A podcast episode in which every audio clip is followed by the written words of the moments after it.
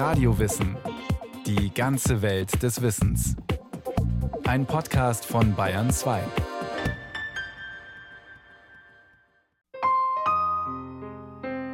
Eigentlich wollte er sich einen schönen Skitag machen, so die Pläne des Tübinger Theologen Hans Küng am 18. Dezember 1979.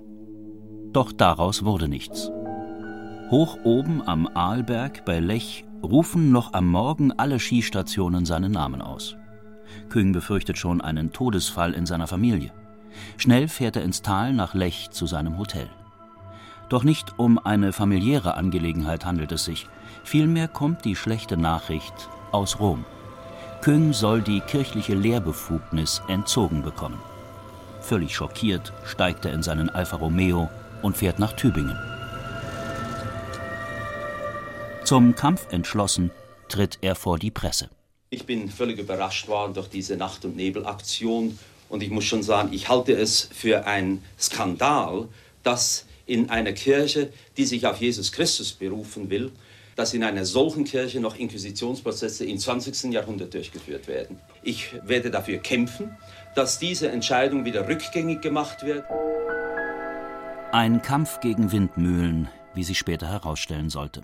Längst waren die Würfel in Rom gefallen. Zu lange hatte der Tübinger Theologieprofessor Kritik geübt. Die Kirchenhierarchie hatte Küng fallen lassen. Mehr Unterstützung bekam er da schon von der Öffentlichkeit und auch von seinen Studenten. Am 19. Dezember wird eine Fackelzugdemonstration von der Universität durch die Altstadt zum Holzmarkt organisiert. Rund 1000 Studenten nehmen daran teil. Errare Romanum est, wieder die Inquisition in der Kirche, der Papst ist fehlbar, Küng muss bleiben, rufen die Studenten in Sprechchören. Einer, der sich damals engagierte, war der heutige Gemeindepfarrer Rudi Kaiser.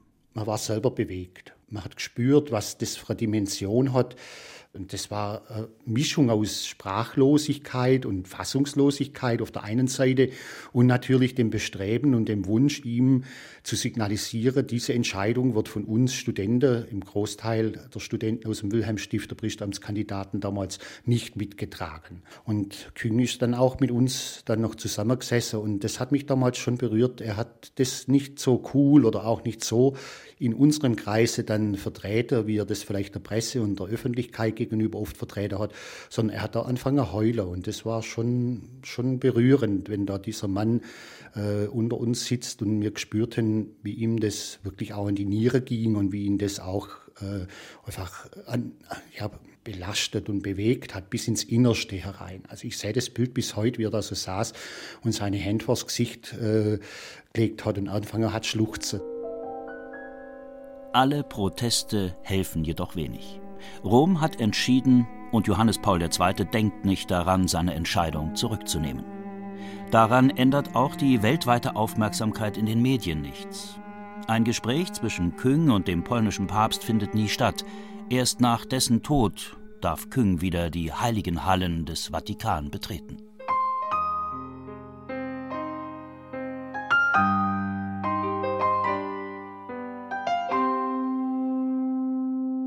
Geboren wird Hans Küng am 19. März 1928 in Sursee im Kanton Luzern in der Zentralschweiz. Sein Vater besitzt ein Schuhgeschäft. Hans Küng ist der älteste von insgesamt sieben Geschwistern. Als Kaufmannssohn wächst Küng in einem gastfreundlichen Bürgerhaus am Rathausplatz auf, einem Zentrum für die ganze weit verzweigte Verwandtschaft. In seiner Familie wird viel diskutiert und vor allem auch politisiert. Sein Elternhaus ist konservativ-katholisch, aber auch weltoffen.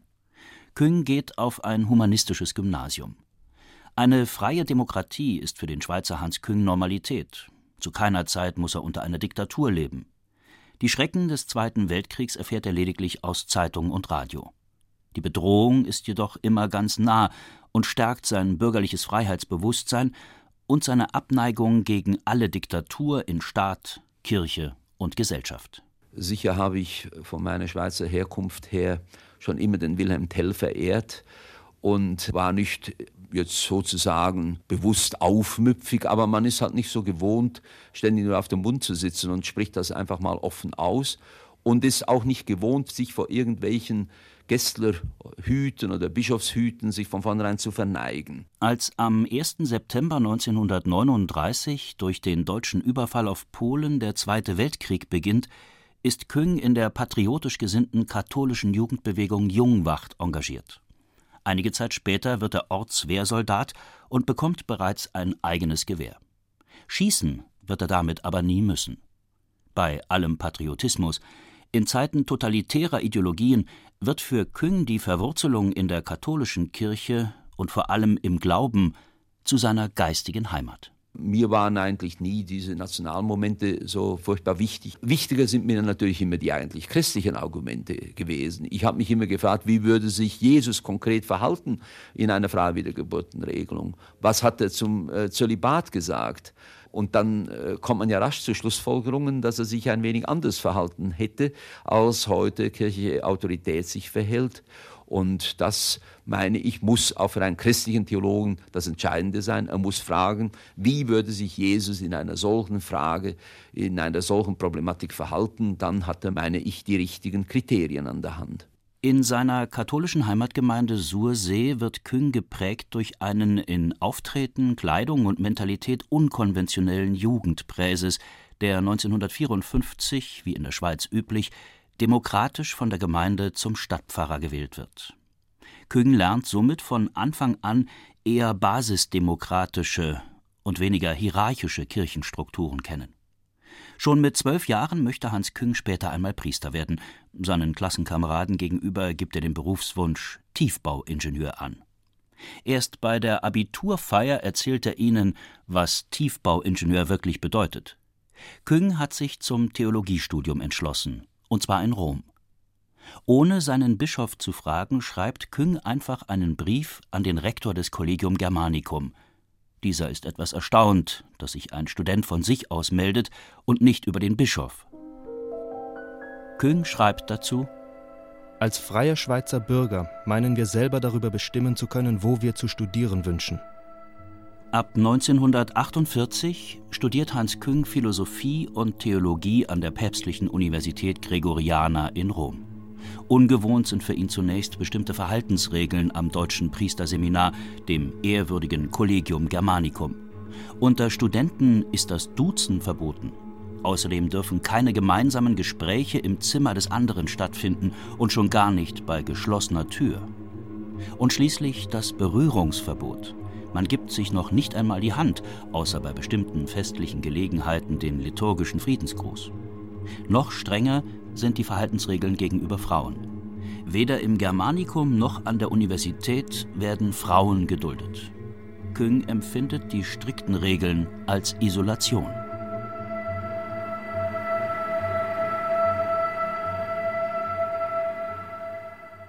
Dennoch studiert er sieben harte Jahre lang in Rom. Erst drei Jahre Philosophie, dann vier Jahre Theologie. Küng ist zweifelsohne ein strebsamer Student. Tagtäglich geht er zur Beichte. Sein Rektor bezeichnet ihn sogar als Mustergermaniker. Nach ausgezeichneten Studienabschlüssen geht Küng zur Promotion nach Paris. Dort gelingt ihm eine aufsehenerregende Promotion mit dem Titel Rechtfertigung, die Lehre Karl Barths und eine katholische Besinnung. Mit diesem Werk versucht Küng die Differenzen zwischen Protestanten und Katholiken in der Frage der Rechtfertigung des Sünders aufzulösen. Ein Jahr zuvor, 1954, hatte Hans Küng in Rom die Priesterweihe empfangen. In der Diözese Basel tritt er daraufhin sein Priesteramt an. In Rom wird Küng mit seiner Dissertation in der Indexabteilung für verbotene Bücher aktenkundig. In seinen Erinnerungen schreibt er darüber und wer sich in diesem heiligen Büro einmal eine solche Protokollnummer verdient hat, besitzt das Privileg, dass ab jetzt alles und jedes von ihm oder über ihn unter dieser Nummer griffbereit katalogisiert wird. Allerdings unter höchster Geheimhaltungsstufe. Nicht einmal im Fall des Glaubensprozesses darf der Angeklagte seine Akten einsehen.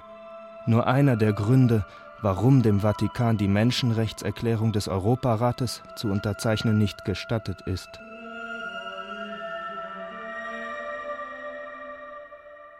Mit 32 Jahren wird Hans Küng Professor für Fundamentaltheologie in Tübingen.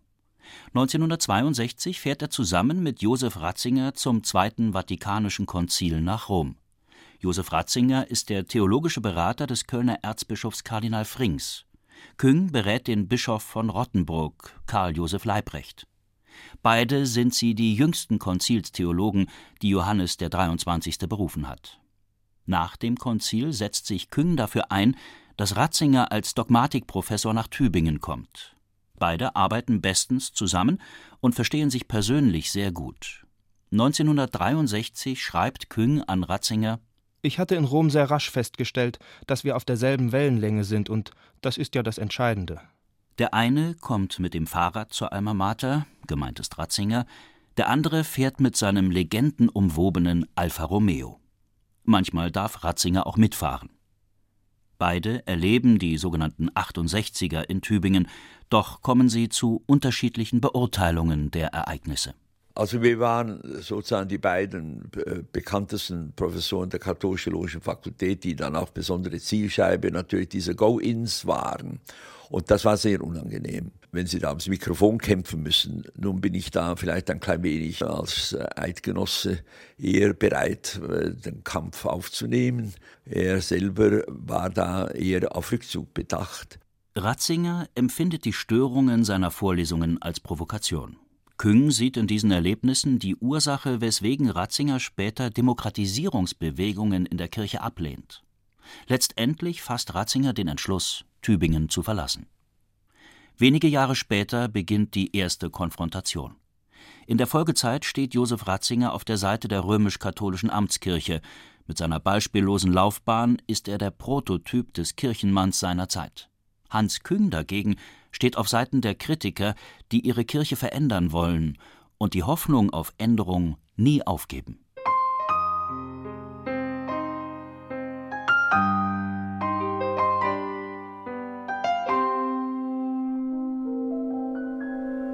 Küngs Streit mit seiner Kirche beginnt spätestens 1970, als er das Buch Unfehlbar eine Anfrage veröffentlicht.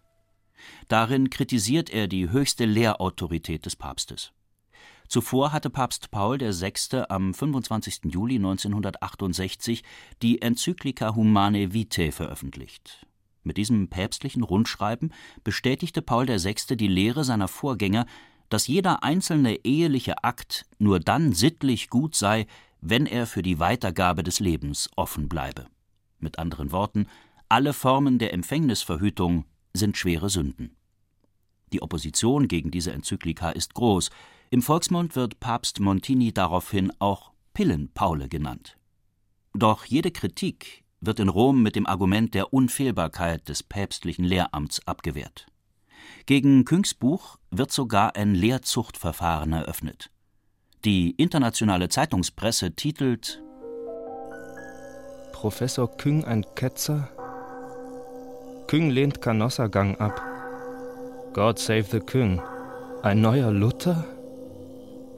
1971 wird Küng in Stuttgart von vier deutschen Bischöfen und Theologen befragt, darunter Josef Ratzinger. Die Akte Küng wird täglich größer. Jedes neue Buch, jeder Vortrag, jeder Aufsatz versetzt den Klerus in neue Aufregung und beschert Küng reichlich Prominenz. 1974 versucht Hans Küng in dem Buch Christsein die Lehre von Jesus Christus in moderner Sprache zu erklären. Die deutschen Bischöfe greifen das Buch heftig an. Es leugne, dass Jesus der menschgewordene Gott sei. 1975 wird das Lehrzuchtverfahren gegen Küng jedoch überraschend eingestellt. Rom erwartet sich so eine Abkühlung im Streitfall Küng. Doch dieser möchte nicht schweigen, zumal die Kritik an seinem Buch Christsein unvermindert weitergeht. 1979. Rom stellt fest, Küng könne nicht mehr als römisch-katholischer Theologe gelten, woraufhin die Deutsche Bischofskonferenz am 18. Dezember ankündigt, Küng werde die kirchliche Lehrerlaubnis, die sogenannte Missio Canonica, entzogen. Der Entzug der Lehrerlaubnis erfolgt Anfang 1980. Bis zu seiner Emeritierung 1996 bleibt Hans Küng als Direktor des Instituts für ökumenische Forschung weiterhin Professor an der Eberhard-Karls-Universität in Tübingen.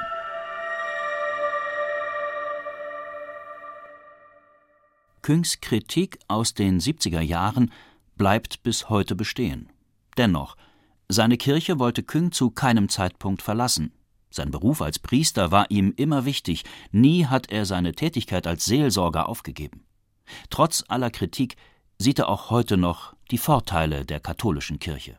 Ja, sie hat jedenfalls einige Vorteile, die die evangelischen Kirchen nicht haben. Ich war ja immer mit Überzeugung für ein Petrusamt eingetreten.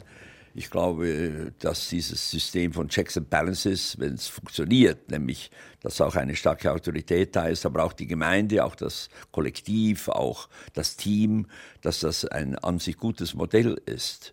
Und wäre das Papsttum ausgeübt worden, so wie es Johannes der 23. ausgeübt hat, nämlich durch Inspiration, durch Anregung, durch Ermutigung und nicht einfach wieder durch Domination, durch Inquisition und durch Autoritarismus, dann wäre das eine gute Sache. Am Streit mit seiner Kirche ist Hans Küng nicht zerbrochen. Resignation bleibt für ihn ein Fremdwort. Bei allen dogmatischen Streitereien hat sich Hans Küng auf das Wesentliche konzentriert. In einer globalisierten Welt sind dies für ihn umso mehr die Weltreligionen und ihre großen Gründer. Für den Christen Küng steht dabei Jesus von Nazareth im Zentrum. Jedenfalls hat er die Geschichte der Menschheit revolutioniert wie kaum eine andere Figur. Es sind ja überhaupt im Grunde nicht die großen Generäle gewesen und sehr oft auch nicht die Politiker auf lange Sicht, die die Menschheitsgeschichte geformt haben. Eine Figur wie die des Buddha oder des Konfutse, die des Propheten Mohammed oder des Laoze oder eben für uns Christen und weit über die Christenheit hinaus die Jesus des Christus. Das sind die großen Figuren, die bis heute für viele Menschen Maßstab sind aber um die man sich, glaube ich, nie so ganz herumdrücken kann, die Leitbilder der Menschheit darstellen bis auf den heutigen Tag.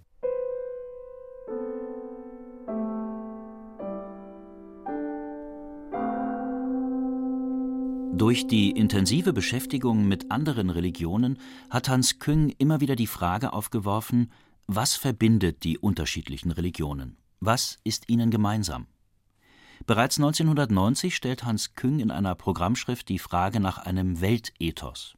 Dahinter steckt die Idee, dass die Religionen der Welt nur dann einen Beitrag zum Frieden der Menschheit leisten können, wenn sie sich auf das ihnen jetzt schon Gemeinsame besinnen auf einen Grundkonsens bezüglich bestehender, verbindender Werte, unverrückbarer Maßstäbe und persönlicher Grundhaltungen.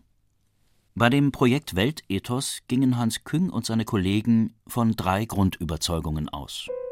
Kein Frieden unter den Nationen ohne Frieden unter den Religionen. Kein Frieden unter den Religionen ohne Dialog zwischen den Religionen – kein Dialog zwischen den Religionen ohne Grundlagenforschung in den Religionen. Diese Grundüberzeugungen fanden ihr erstes großes Resultat in der Erklärung zum Weltethos, die das Parlament der Weltreligionen 1993 in Chicago verabschiedete. Erstmals hatten sich damit Vertreter aller Religionen über Prinzipien eines Weltethos verständigt und sich dabei auf vier Grundsätze verpflichtet. Verpflichtung auf eine Kultur der Gewaltlosigkeit und der Ehrfurcht vor allem Leben. Verpflichtung auf eine Kultur der Solidarität und eine gerechte Wirtschaftsordnung. Verpflichtung auf eine Kultur der Toleranz und ein Leben in Wahrhaftigkeit. Verpflichtung auf eine Kultur der Gleichberechtigung und die Partnerschaft von Mann und Frau. Man kann sagen, das Weltethos ist eine minimale Lösung, ist ein gewisses Minimum an ethischen Normen, die ein Zusammenleben und ein Überleben der Menschheit überhaupt ermöglichen sollen.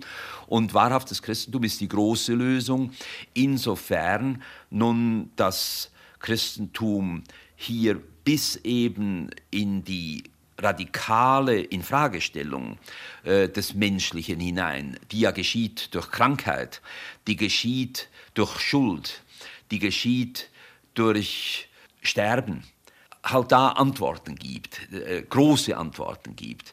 Umgekehrt kann man es natürlich auch formulieren. Das Christentum ist, wie andere Religionen auch, zunächst einmal eine Lösung halt, nur, das müssen wir sehen, zunächst einmal für einen Teil der Menschheit. Und Insofern ist natürlich das Weltethos die große Lösung, weil es äh, nun sozusagen von der Quantität her alle Menschen umfassen kann. Und ich hoffe ja sehr, dass es eines Tages möglich sein wird, dass wir nicht nur eine Erklärung der Menschenrechte haben werden, wo die Rechte des Menschen festgelegt werden, sondern auch eine entsprechende Erklärung des Weltethos, des menschlichen Ethos, des Menschheitsethos. Noch ist eine solche Erklärung in weiter Ferne, doch mit seinem Projekt Weltethos hat Hans Küng für den Dialog der Religionen Großes geleistet. Habemus Papam, Kardinalem Ratzinger. Der frisch gewählte Josef Ratzinger empfängt als Benedikt XVI. im September 2005 Hans Küng zu einem vierstündigen Gespräch. Seither stehen Küng und Ratzinger miteinander im Briefwechsel. Bei dem in freundschaftlicher Atmosphäre geführten Gespräch geht es vor allem um Küngs Projekt Weltethos und um den Dialog der Vernunft der Naturwissenschaften mit der Vernunft des christlichen Glaubens. Ein Gespräch, das bei Hans Küng neue Hoffnungen weckt.